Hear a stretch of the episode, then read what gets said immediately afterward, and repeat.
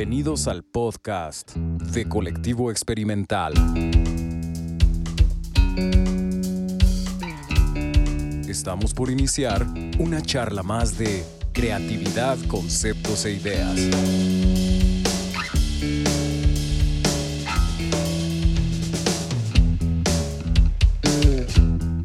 Comenzamos.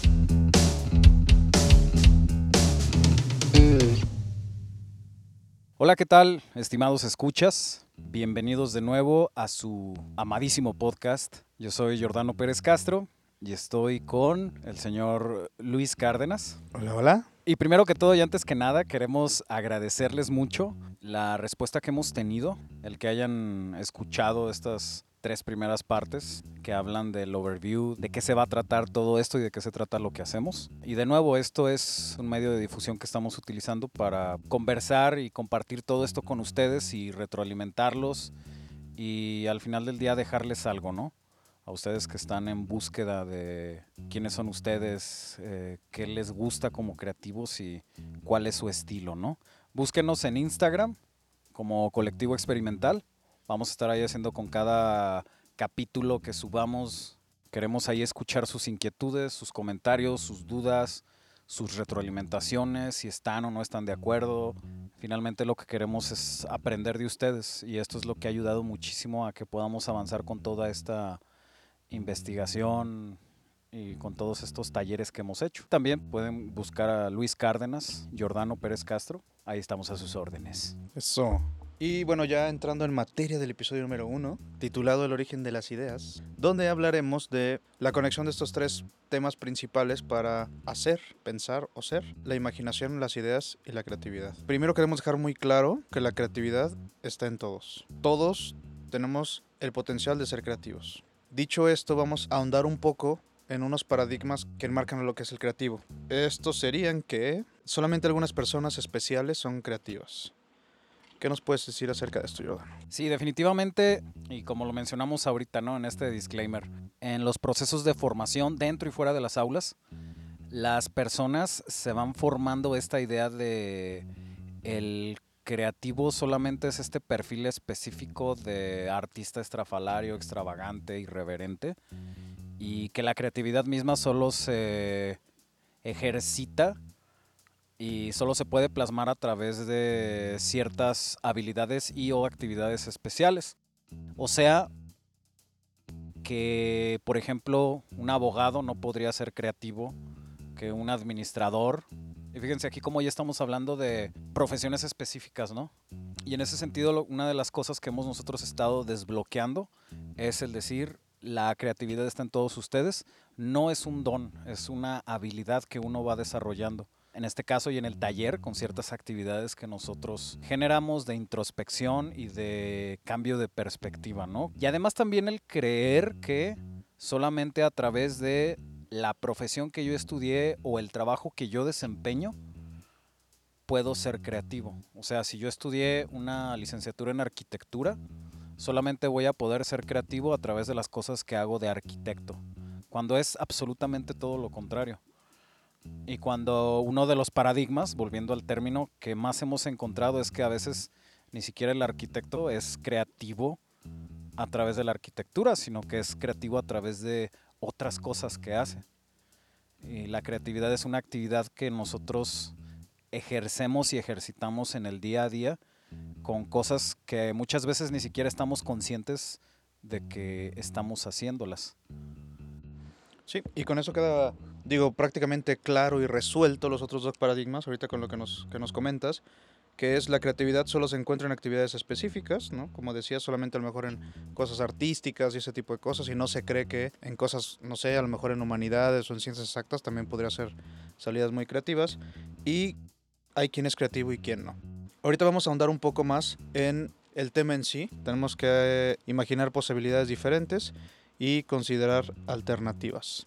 Para crear o para ser creativo hay que hacer. Entonces siempre entramos por procesos de imaginación, ideas, y la creatividad ya sería como la imaginación aplicada, por así decirlo, la idea aplicada.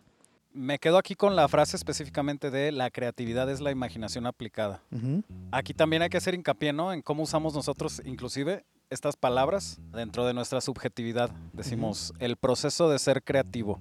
Cuando hablaremos aquí de una serie de pasos articulados y también toda esta parte libre y caótica, ¿no? La percepción que podría tener uno mismo de cuál es su manera de ser creativo, su manera de ejecutar y ejercer la creatividad, puede estar en un extremo o en el otro, puede ser una posibilidad distinta en cada una de las personas que está ejerciendo la habilidad de crear algo después de haberse inspirado. Aquí muchos de los términos que utilizamos, ya sean muy técnicos o muy de docente o muy por el lado del artesano o muy por el lado de el filósofo o muy por el lado de el diseñador, también son cuantificaciones que nosotros hacemos de una manera subjetiva. Pero al final del día es el descubrir y entender que cada uno tiene su manera de ser y cada uno construye esa serie de pasos para poder crear algo después de haber tenido un momento de inspiración. Ya sea hablando de un proceso o algo que es así súper caótico y que es un desmadre, pero que al final me va a dar un resultado que va a hacer reaccionar a las personas, que va a generar un comportamiento, una actividad, una actitud o un estado emocional o un estado mental, ya dependiendo de la manifestación que esto genere o el producto. Podemos también irnos hacia la idea de que la creatividad expande, expande los límites del pensamiento lógico. Muchas veces también creemos que solamente se tiene que devenir hacia lo artístico, ¿no? solo para resolver ciertas cosas, pero parte muy importante, por ejemplo, de los métodos cualitativos es llegar a la idea de imaginarnos el pensamiento fuera de la caja. La creatividad lo que hace es eso. Muchas veces pensamos que lo lógico no tiene nada que ver con lo creativo y al contrario, la creatividad siempre lo expande.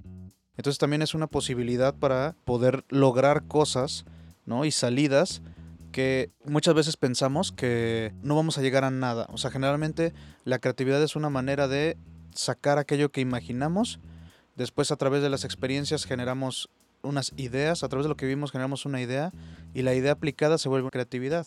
Que obviamente la creatividad dependiendo hacia el ramo específico que nosotros la queramos sacar, eh, va a ser una solución que generalmente expande muchísimo la lógica de lo que queremos hacer. Es muy importante también creo yo, recalcar de la creatividad, nos han manejado también que la creatividad solamente es pensar y no, también es una manera de moverse, involucra el cuerpo, involucra la música, involucra varias cosas cuando descubres de qué manera tú entiendes, de qué manera tú percibes al mundo. Y a través de eso te perciben a ti. Inclusive el ejercer esta creación de ideas, esta generación de ideas, esta inspiración a partir de, se puede reflejar hacia nosotros mismos que es una de las cosas que nos hemos dado cuenta, ¿no? A través de explorar mis ideas, me doy cuenta de mí mismo, de una manera más objetiva. Y es, de nuevo, el entender que estos son procesos transversales.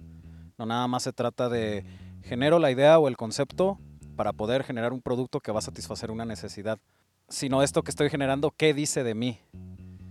¿Por qué pienso lo que pienso? ¿Por qué estoy articulando todas estas ideas de esta manera en este momento en el que estoy, en esta etapa, en esta sociedad, en esta cultura. Tenemos que entender aquí que el ejercitar estas partes no, es una línea recta, sino es toda una serie de caminos que están interconectados, donde todo, todo, todo siempre se va a relacionar con todo. Desde el diseño que estoy haciendo tiene mucho que ver con las cosas que me gustan, con el acontecer social, con quién soy yo como ser humano en esta época en la que vivo. También, por ejemplo, nos ayuda mucho, y también lo vemos mucho en el taller, ampliar como nuestra manera de percibir las cosas. O sea, parte importante no es solamente hacerle caso a aquello que imaginamos, que se nos ocurra algo con aquello que imaginamos, que hagamos algo con eso que se nos ocurrió, sino que aparte de eso nos hace, la manera de recibir al mundo nos hace diferentes,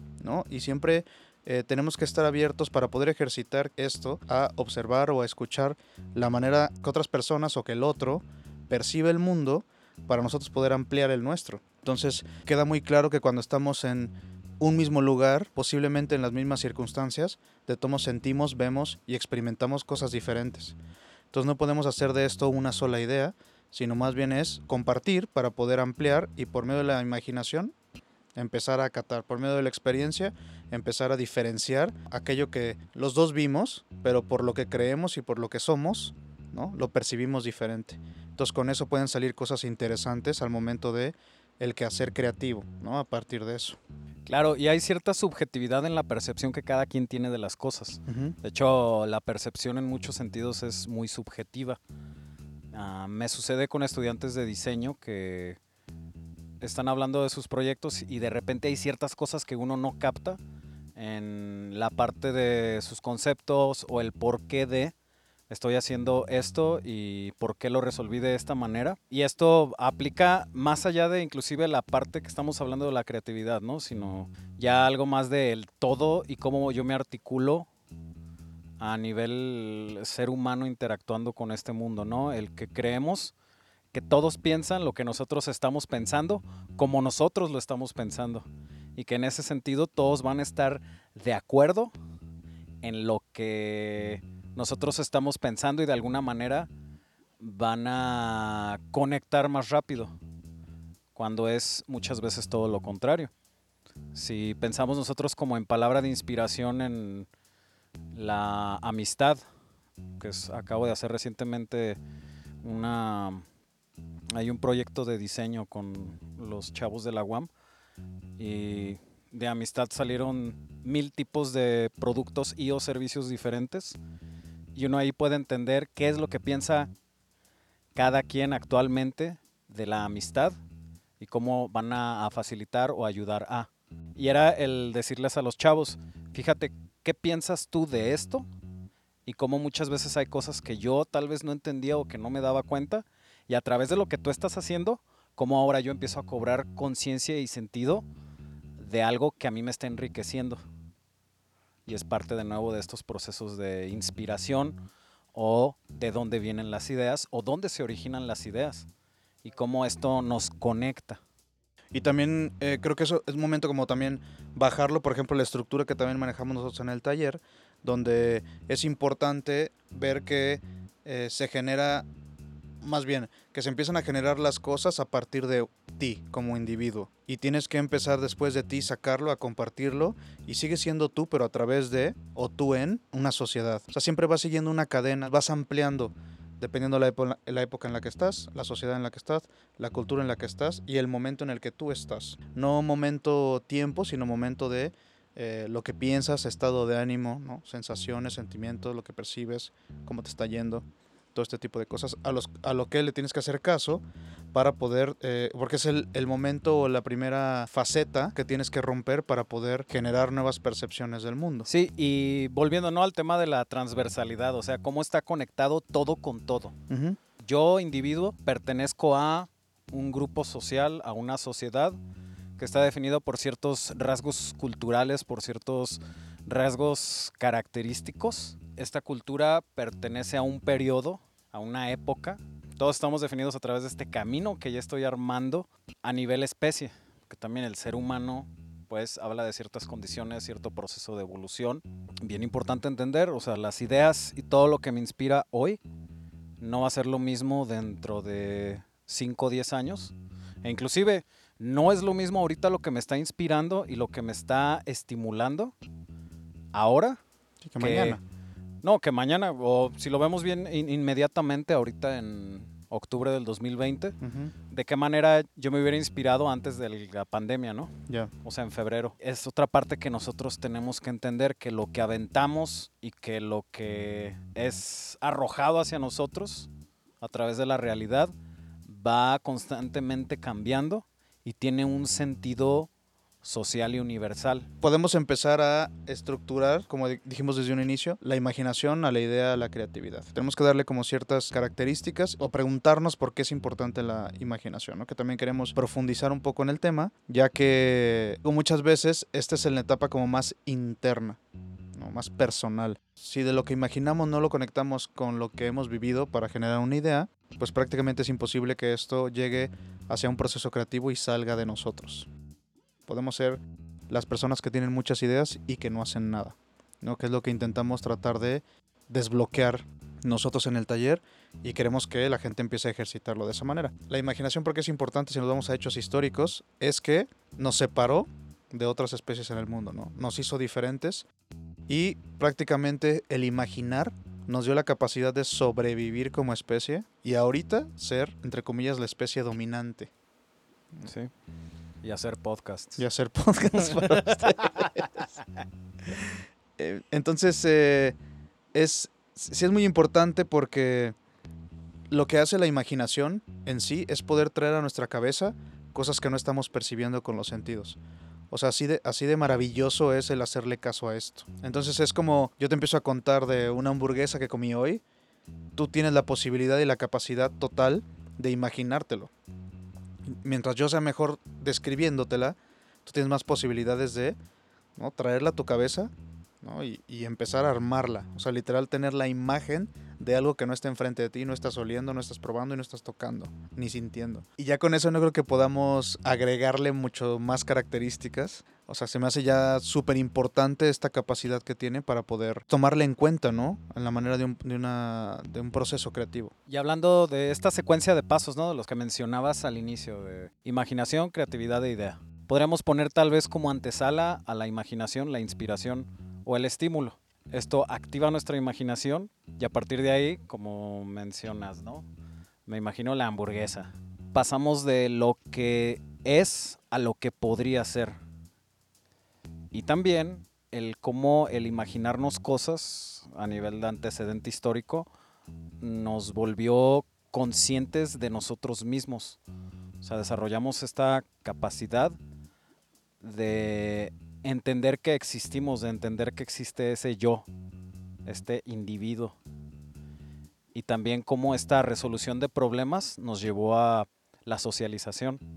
O sea, antes yo no podía sobrevivir solo, entonces me empiezo a hacer acá homie, compa de los otros cavernícolas y a defendernos, porque solo así podemos perpetuar la especie. Como también mencionas, la supervivencia también no es solamente el hecho de poder pelear para comer, ¿no? Sino también conlleva a un control, control de la misma especie, ¿no? Que es la creación de deidades, ¿no? Seres, mitos. Oh, claro. Y digo que hasta la fecha lo tenemos, Sí, o sea, viene esta parte de la autoconciencia, claro. el libre albedrío, o entiendo que yo puedo tomar ciertas decisiones para protegerme, defenderme, perpetuarme, y cómo ya nacen las jerarquías, y para las jerarquías ya empezamos a hablar de cómo yo controlo estas jerarquías y cómo puedo facilitar que este orden social se mantenga y yo de esta manera pueda seguir avanzando como especie. Entonces ahí es donde perfectamente lo mencionas, empezamos a generar estas abstracciones, estos mitos, ah, regresando un poco ¿no? a lo que les mencionaba en el episodio pasado, el catolicismo y cómo la cruz, con, respecto a este sistema de creencias y cosmogonías, cómo la cruz representa toda esta serie de mitos en los cuales un grupo de personas creen y a través de esto genera un sentido de pertenencia, una cohesión y eso hace que todos tomemos muchas decisiones sin que alguien nos esté recordando que pues tenemos que estar unidos como sociedad para poder prevalecer. Claro, y esto nos lleva, por ejemplo, quien se imagina una cueva, se puede imaginar una ciudad. Quien de la superstición puedes pasar a, a la ciencia. La imaginación eh, tiene esa capacidad, ¿no? De regresar al pasado, no ponerte en el pasado, hacerte consciente de tu presente y anticipar tu futuro. Esa es la capacidad que podemos hacer al traer ese tipo de cosas a nuestra cabeza. Los pasos que más o menos conllevan para poder generar algo, llegar a eso, es si tú te imaginas algo, percibes algo en el mundo, algo te estimula, generas una imagen a través de eso. Generalmente la imaginación empieza a trabajar a partir de, tú puedes tropezarte, caerte, ver una caricatura, estar viendo a la nada y se te ocurren las cosas. O sea, la imaginación es el estímulo, algo que puede llegar a tu cabeza de la nada, lo configuras sin sentirlo, como habíamos dicho hace rato. A partir de las experiencias que tú has tenido, ¿no? Se genera una idea. Que eso es lo, lo importante, es empezar a hacer la continuidad de los pasos. Esa es la práctica que nosotros tratamos de buscar en el taller. Hacerle caso a aquello que imaginas, hacerlo tuyo porque es necesario a través de lo que tú crees, lo que tú eres, lo que tú has vivido, generar una idea, ¿no? ¿Para qué me puede servir esto? ¿O qué se me ocurre con esto que acabo de imaginar? De ahí empieza la idea y de ahí tienes que hacer que salga de ti a través de procesos creativos, Claro. que ya es encontrar algo como de la manera que tú percibas el mundo. Como tú has mencionado en el capítulo, por ejemplo, anterior, puede ser, no sé, soy diseñador industrial, pero también hago música, cocino, bailo. Entonces, a través de las cosas que sean, tú puedes empezar a sacar eso, ¿no? El chiste de aquí es que tiene que empezar a no solamente funcionar bien, porque también tienes que deliberar un poco, la creatividad es eso. Tú sacas tus ideas y empiezas a probarlas. Siempre va a tener un resultado lógico, muy al final. Estamos hablando ahorita de, un- de un- de una etapa muy personal, Sí. donde apenas está saliendo de ti. Aquí en- entra una paradoja, ¿no? Como a pesar de que hablamos de un proceso súper, súper íntimo, súper personal, y por esto mencionábamos todas estas cuestiones sociales, ¿no? Y de antropología. Como esto que me inspira y esto que yo describo a través de un proceso creativo realmente habla del individuo en una sociedad, en un contexto cultural, político Exacto. y de una especie. Muchas de las confusiones ¿no? que hay con esto que hacemos es que, oye, es que el proceso de conceptualización que tú haces es súper del feeling, de súper eh, profundo y personal. Súper tripeado. Ajá. Súper locochón. Y solo se queda en eso, pero hay que investigar y hay que aplicarlo. O sea, sí y no, porque esto que nosotros estamos describiendo finalmente es una aplicación de método cualitativo dentro de nosotros mismos. Y esto de nuevo habla de algo que define al individuo en una sociedad, en una cultura, en un espacio histórico.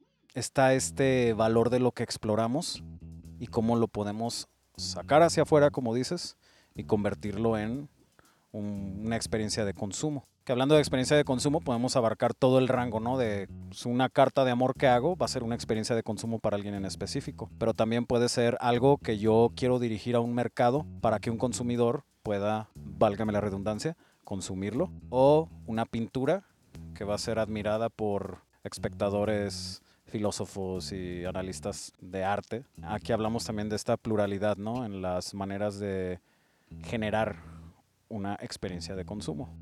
Sí, y que una idea que no sale de ti es nada, güey. Sí.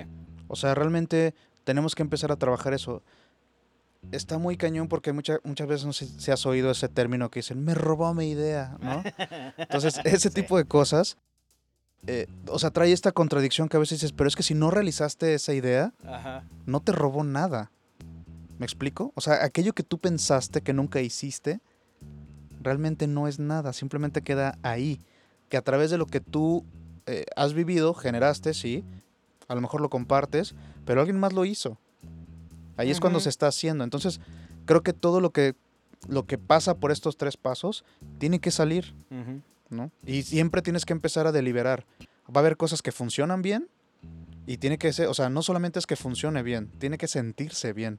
O sea, aquí es donde todo tiene que empezar a cuadrar. Entonces tenemos que ser conscientes que la manera en la que nosotros lo saquemos es una, la manera en la que nosotros lo acomodemos en el mundo es otra, y tenemos que también sentirnos bien con aquello que salió. Sí, claro, que sea parte de nosotros. Claro, porque como tú dices tú, es una experiencia. Y lo que queremos es generar eso en otras personas. Estamos hablando de percepciones y de amplitud. Entonces tenemos que so- todos ser receptivos a nuevas cosas, no solamente por consumirlas, sino porque amplíen nuestra manera de ver las cosas y amplíen nuestro, nuestras experiencias ante las cosas. ¿no? Claro, y digo primero, y sucede de, no les quiero enseñar mi idea porque me la plagian. Y esto lo saben mis alumnos, ¿no? El compartir y retroalimentar hace que una idea crezca muchísimo porque agregamos muchas perspectivas. Y también, pues, si te roban una idea y tú no vuelves a sacar dos, tres, cinco, diez ideas geniales, es que merecías que te robaran la primera. Digo, aquí dicto mi sentencia como dogma, pero ¿quieres una idea? Te doy una, te doy dos, tres, diez, veinte. Toma. Yo puedo hacer 50, 100 más porque finalmente aquí Son tuyas. eh, son tuyas. y no, por eso a mí me encanta muchísimo el ayudarle a cualquiera que se acerque a, a ayudarle a desarrollar sus ideas. Porque de ninguna manera van a poder ser mías. Y si yo las tomara, que pues obviamente no, no hago eso. Este, de nuevo, yo tendría que hacer estas aplicaciones de mi metodología y yo arrojo algo completamente distinto. ¿Qué, qué sucede también cuando estamos en, en un proceso de retroalimentación creativa en el aula? Oye, por lo que tú me dices, fíjate que veo estas dos, tres, cinco variables y tal vez por aquí vamos. Ah, sí, está bien, y sí me lo han dicho los alumnos, está bien, pero, pero mi idea va por aquí. Y es, es un monstruo enorme y genial que es de ellos mismos y que pues, yo puedo generar una idea un día y en dos, tres días o al día siguiente puedo generar otra completamente distinta que habiendo aplicado bien una metodología o este caos creativo puede salir en algo súper genial habiendo aplicado posteriormente ya los procesos de transformación que aprendo en la institución, que aprendo en cursos por afuera. O sea, finalmente aquí nosotros, de nuevo, estamos hablando del proceso de inspiración y ya cada quien decide a través de qué salida va a materializar ese concepto, esa idea. O sea, son cosas completamente distintas. De nuevo, cada quien tiene que saber descubrir cómo fluye para poder pasar de la inspiración a la imaginación, a aplicar la creatividad a generar una idea. O sea, aquí sí podríamos ver este ABCD, ¿no? De, pasos. Y de nuevo, aquí lo estamos hablando de manera lineal. O sea, alguien tal vez puede empezar por la idea y después inspirarse y después aplicar la imaginación.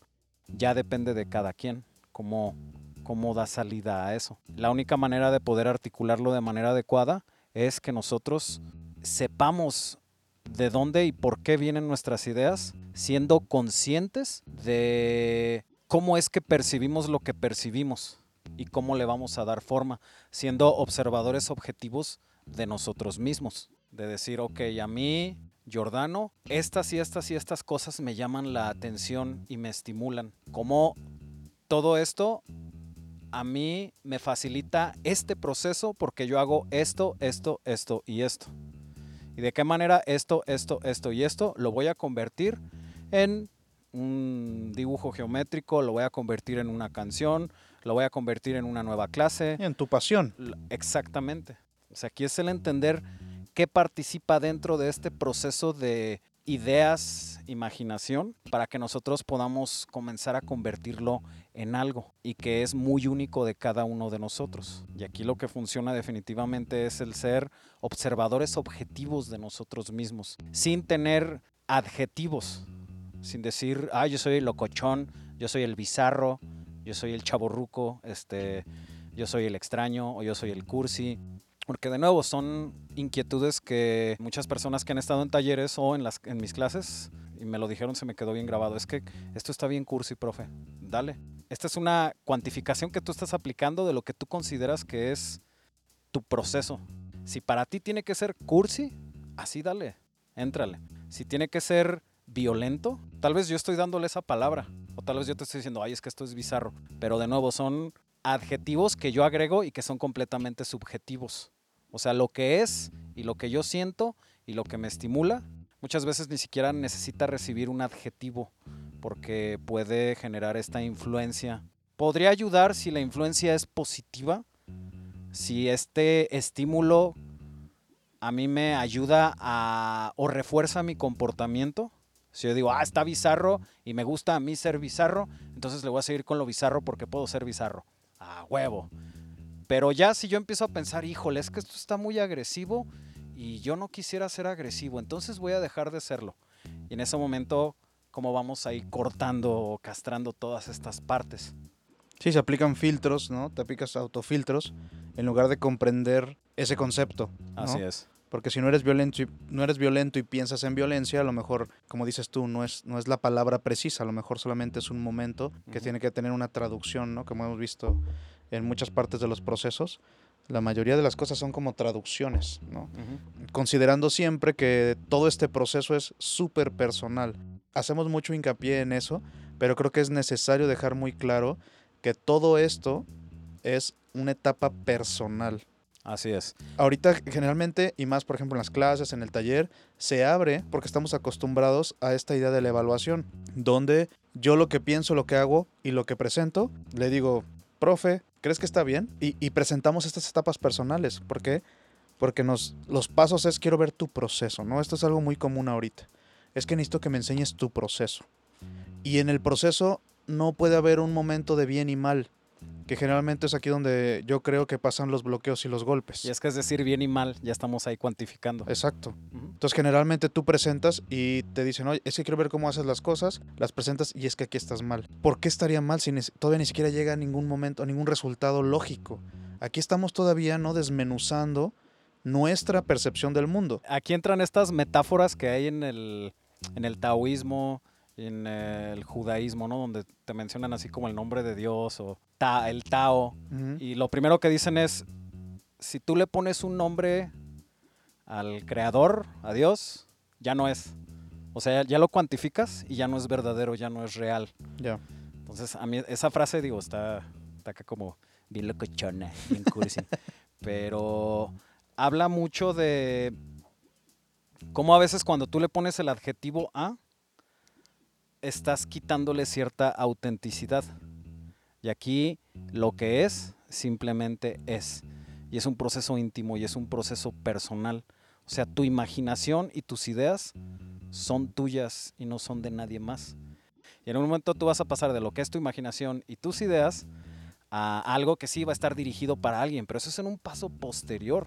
Claro. Aquí estamos hablando de nuevo nosotros del punto cero, de eso que en ninguna escuela te mencionan, O hasta del menos uno. O sea, ni siquiera llega al positivo. o el menos infinito. El menos infinito. Ah, más total. denso, güey. Este, Pero me refiero a que no, no sale de ti. O sea, por el proceso sale, pero de aquí en adelante tiene que ser.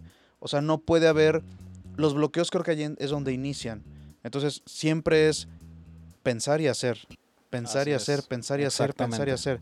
Entonces, no, en estos momentos es cuando siempre nosotros nos autolimitamos. Por eso, es. por eso tenemos que empezar a sacar las cosas, pero siempre eh, el proceso desmenuzado totalmente, abierto, ¿no? Sin filtros morales, prejuicios, eh, tiene que ser así. O sea, no tienes que juzgarlo, ni tú mismo. Tiene que expresarse y darse salida en muchísimas ideas para después empezar a transformar esa cosa que quieres hacer, que sí tiene que funcionar y que sí tiene que tener un aterrizaje lógico y que tiene que tener un aterrizaje profesional. ah, claro, definitivamente. Entonces, esta etapa, eh, por eso queremos que quede como súper claro eso, ¿no? O sea, es necesario que no se juzguen ahorita y empiecen más bien a practicar esa idea de solamente soltar, soltar. Porque siempre es, los bloqueos, creo yo, en el taller lo hemos descubierto y con el andar, que no hay un, no hay, no hay un verdadero, o sea, el bloqueo no se te presenta, ¿no? El bloqueo te persigue. que, que quede muy claro. Todo esto de es que no me inspiro, es que no, no, no se me ocurre nada, es porque no estás haciendo nada. Entonces, el hacer y la práctica de todo eso te genera que nunca te alcance eso que te va a hacer dudar de ti mismo, que te va a hacer no hacer cosas, que te va a hacer no tener ideas. Si no quieres no tener ideas, pues es que se, te- o sea, tener ideas siempre, ¿no? O sea, como hacerle caso a ese lado. Sí, y me gustó mucho ahorita que dijiste esto de pensar y hacer. A veces las ideas son buenas y nos da pena decirlas, nos da pena pensarlas, porque también traemos muy clavado esta necesidad de validación a través de el maestro o el cliente o y sí de nuevo esto tiene que suceder después pero al inicio la cosa es tener la confianza de dejar fluir todo eso, de dejar fluir lo que nos inspira, de dejar fluir la imaginación, de dejar fluir la creatividad. Y ya después lo vamos condensando, lo vamos acomodando. Las ideas muchas veces sí pueden ser perfectas desde su concepción, pero otras veces necesitas trabajarlas. No hay idea mala. Yo nunca, nunca, nunca, nunca, nunca he encontrado una idea mala en un proyecto de un alumno. Lo que pasa a veces es que se focalizan mal, se aplican mal ciertas, ciertos pasos del método. Pero de raíz una idea nunca va a ser mala. Y muchas veces cuando nos censuramos nosotros mismos o nuestros compañeros o nuestros maestros o la persona a la que le enseñamos la idea, a veces ellos nos pueden censurar a través de las validaciones. O sea, es también este juego mental, ¿no? De decir, ¿sabes qué onda? Ahorita los este, rancheritos me están provocando una idea. puede sonar bien ridículo. Y muchos de ustedes que ahorita están escuchando esto van a decir, ay, no mames. Pero sí sucede. La cuestión aquí es estar abierto a las posibilidades y saberlas transformar desde inspiración, imaginación, creatividad y hasta la idea. Esa es la parte clave. No hay una idea que haya sido perfecta desde algo perfecto, desde una situación perfecta.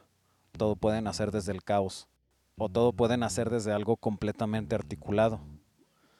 Pero en el momento en el que pensamos que algo va a ser malo, o que le damos un adjetivo que nos puede por ahí causar un, cortocircuito, ahí estamos renunciando a una posible idea que podría darme algo muy genial. Sí, hay, hay ideas que solamente, digo, que posiblemente no es su momento, ¿no? Y ya. O sea, sí hay que eh, hacerles caso, pero también no forzarlas demasiado. Generalmente cuando nos forzamos a tener ideas, ¿no? cuando queremos a fuerza hacer algo o que nos dicen tienes que hacer esto, entonces estás forzándote ¿no? a que se te ocurran las cosas, estás forzando a que algo va a funcionar. Entonces por ahí presionas de más. Y más cuando te dicen, dame tres ideas en una hora y media. Exacto. es como, no mames. Entonces es, es eso, o sea, el ejercicio no tiene que ser pensar en tres cosas, sino tienes que pensar en tres mil y agarrar las tres que mejor no salieron. Pero la idea es que no dejes de hacerlo. O sea, el ejercicio es no dejar de pensar. Sí, y a veces pensamos que, híjole, tres está bien cañón. Este, pero tal vez ya se te ocurrieron 500 en 10 minutos. Y de nuevo tenemos miedo al que dirán. Cuando aquí el único que dirán que importan es el de uno mismo. Sí, en esta etapa sí, totalmente. Sí, en esta etapa. Ya después, cuando sí le vas a presentar a tu maestro, a tu cliente, a tu socio, algo, aquí sí hay que saber fundamentarlo y estructurarlo de acuerdo a la metodología que mejor se aplique. y porque tienes requisitos, ¿no? Claro. O sea, te están pidiendo requisitos y te están pidiendo algo. Y ese algo tiene que cumplir para una situación. Claro. El problema es que de aquí, de la creatividad para atrás, es un caos, como dices, es un juego, son tus reglas, ¿no? Nada está bien, nada está mal, es nada más jugar ante ello. De cuando tienes que resolver las cosas, es cuando tienes que empezar a ver que, ¿no? O sea, adecuar eso hacia una salida lógica, ¿no? Que es, la ciencia lo hace, ¿no? No creo que se les haya ocurrido, no sé, teorías de la relatividad, ¿no? De una manera lógica desde un inicio. Al contrario, tenías que ser un loco, ¿no? Tendrías que pensar fuera de ti para poder llegar a algo tan lógico y a lo mejor eh, que nadie puede ¿no? contradecir ahorita, que es comprobable, ¿no? Pero la manera de llegar ahí fue totalmente caótica y totalmente fuera, ¿no? De lo natural. O sea, ahí la capacidad de imaginación, ¿no? De, de poder llegar a comprobar algo que nunca has tocado, nunca has visto y nunca has vivido, ¿no? como es eso, es, es como la, la fuerza que tiene la imaginación en nosotros. Bueno, y creo que con esta frase de la fuerza de la imaginación en nosotros. La fuerza está con ustedes. La fuerza y el Señor está con ustedes. El Señor de la creatividad. El Señor de la creatividad, exacto. Y con esto nos despedimos, amado y estimado público. Escuchas. Fue un placer, como siempre. De nuevo, esperamos que nos visiten en nuestro Instagram, Colectivo Experimental, en la publicación de este episodio. Esperamos ahí que comenten, colaboren y compartan con nosotros. Entonces lo que queremos es empezar a, poner preguntas, ¿no? Abrir preguntas dentro de la publicación para que pues puedan comentarnos, platicar, criticar, una poner sus dudas y dos, si nos comparten acerca de la pregunta, nosotros podremos retomarla en el próximo episodio y poder, pues bueno, complementar nuestro aprendizaje. Como dijiste, lo que hacemos nosotros aquí es aprender más que aprender y compartir y a través de las personas que nos escuchan. Y esta es una charla que no queremos que concluya. Todos sus comentarios van a ser súper agradecidos y bienvenidos. Y lo que queremos saber es de qué manera pasas de la imaginación hacia las ideas. ¿Cómo bajas eso que imaginas hacia una idea? Y desde ahí vamos a empezar a abrir el diálogo. Parece fácil, es una pregunta eh, muy sencillita. Pero capciosa. Pero capciosa. y esperemos que esto que hablamos aquí les sirva un poco para poder desarrollar de una manera más profunda el tránsito entre la imaginación y la idea. Espéranos en nuestro próximo capítulo donde vamos a tener a nuestro primer invitado especial. Sí, ya. Para Ya. que escuchen a alguien más. A estas alturas, después de dos horas o más de dos horas, ya van a estar muy hartos de nuestras voces. De nosotros. Sí, entonces vamos a tener como primer invitado al, al psicólogo que nos ha estado ayudando con esto y que ha sido parte instrumental para el desarrollo de toda esta teoría y estas pláticas que estamos teniendo con ustedes. Entonces, los esperamos. Se va a poner bueno. Muchas gracias. Hasta la próxima. Esta fue otra charla más de creatividad, conceptos e ideas. Hasta la próxima.